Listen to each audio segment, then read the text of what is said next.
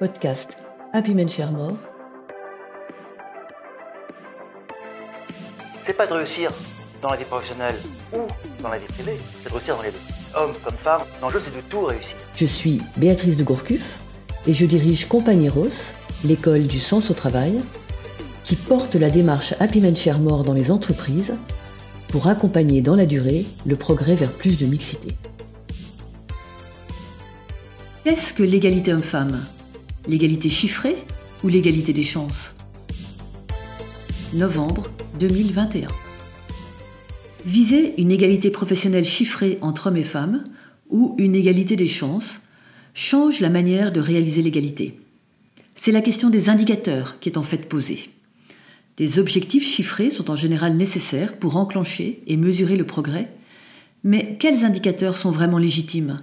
Pour rendre compte d'une réalité qui s'ancre dans une telle complexité humaine et sociale Happy se propose d'éclairer le sujet sans cacher sa préférence.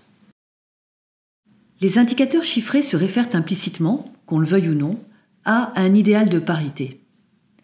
Dans cette logique, si inégalité entre hommes et femmes il y a, elles proviennent nécessairement de discriminations, qui sont alors des injustices. Pour réparer ces injustices, on cherchera à identifier, puis à éliminer ce qui les a générées. Quand on n'y arrive pas, ou pas assez, ou pas assez vite, on peut choisir la manière forte, c'est-à-dire les quotas, qu'on appelle aussi la discrimination positive. Cette approche donne immédiatement de bons résultats chiffrés, ce qui plaît toujours dans le monde du management et de la communication. Néanmoins, le tableau a aussi un côté sombre. L'illégitimité des personnes nommées par quota et la discrimination de celles qui n'ont pas été nommées en raison des quotas. Pire encore, les quotas, en égalisant artificiellement les chiffres, masquent en fait l'absence de vrais changements dans les réalités qui ont généré les discriminations. L'inégalité attendra son heure pour s'imposer à nouveau. L'idéal de parité suppose aussi, comme a fait démontrer, que non seulement les hommes et les femmes aient les mêmes compétences, mais aussi la même manière d'aborder les choix qui leur sont proposés. Elle suppose que hommes et femmes, statistiquement, veulent professionnellement la même chose, partout et tout le temps. Si différence de choix il y a, celles-ci ne peuvent alors que provenir de processus discriminatoires qui empêchent les hommes et les femmes de choisir en des termes identiques. Il importe alors de démontrer que les compétences n'ont pas de sexe et que les différences psychologiques éventuelles entre hommes et femmes sont construites et non sexuées. Sur les compétences, il n'y a pas vraiment débat. Certains peuvent trouver qu'une compétence est plutôt masculine ou plutôt féminine, mais personne, je crois, ne nie qu'une femme puisse incarner une compétence considérée comme plutôt masculine et qu'un homme puisse incarner une compétence considérée comme plutôt féminine. Les stéréotypes peuvent nuire à l'observation de cette universalité des compétences, il est donc important d'y être vigilant, mais retenons qu'il y a aujourd'hui quasi unanimité sur l'idée que les potentialités des cerveaux masculins et féminins sont identiques. Sur la psychologie, en revanche, les avis divergent sensiblement. Pour certains, la psychologie des hommes et des femmes est globalement identique, et seule une culture construite et imposée génère un être-femme ou un être-homme différencié. Pour permettre à une identité de psychologie entre hommes et femmes de se matérialiser, L'enjeu devient alors de déconstruire cette culture imposée.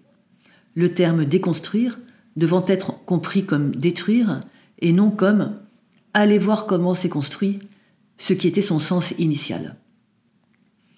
Le débat sur la déconstruction est complexe et souvent virulent. Peut-on séparer les notions de nature et de culture? L'une procède-t-elle de l'autre? Sommes-nous nature, culture ou les deux?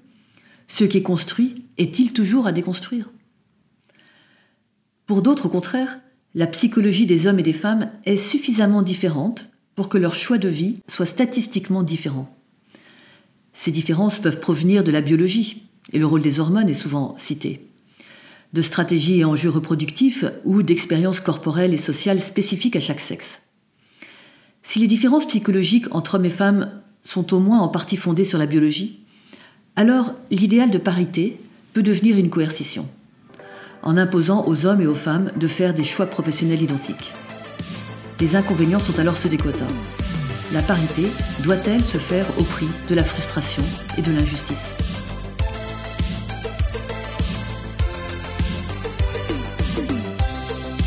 L'égalité des chances oblige, elle, à ce que partout, tout le temps, les mêmes opportunités soient proposées aux hommes et aux femmes. Libre à eux ensuite de choisir ce qu'ils veulent faire de leur vie professionnelle. A priori, cela apparaît plus simple et beaucoup plus consensuel. Le problème, c'est qu'il n'y a pas d'indicateur chiffré à produire, pas de niveau à atteindre, de mesure du succès, pas de normes objectives, pas de preuves.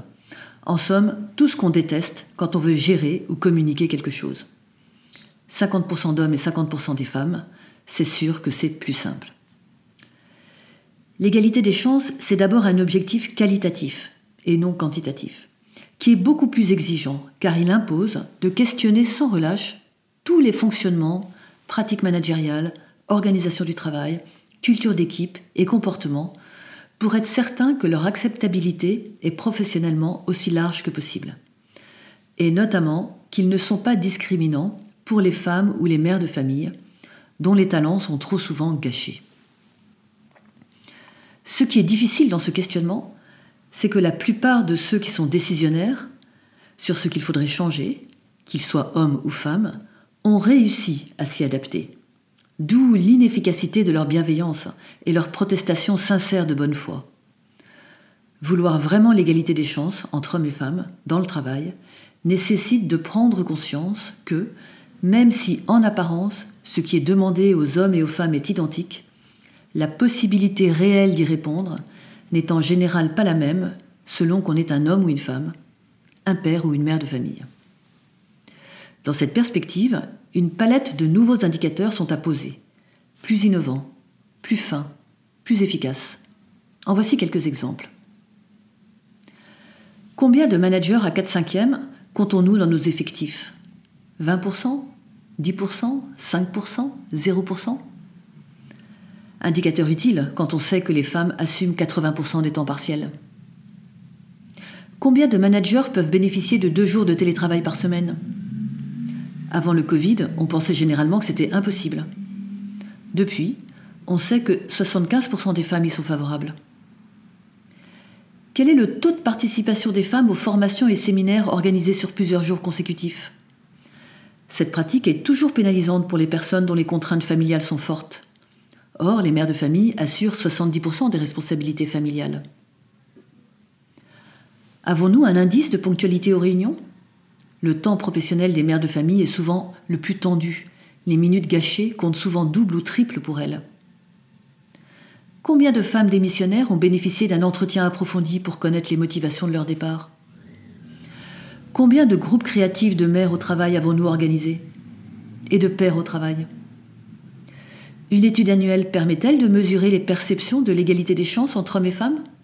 Entre père et mère L'égalité des chances entre hommes et femmes, c'est ça. C'est l'inclusion, la vraie, pas celle dont on se gargarise sans rien changer. Elle se mesure non pas tant par les nombres d'hommes et de femmes dans chaque métier, fonction ou niveau hiérarchique, que dans l'aplanissement méthodique de tous les freins au succès professionnel des femmes. Pour ça, il faut bosser, identifier, transformer, innover, partager, animer, débattre, convaincre, expliquer.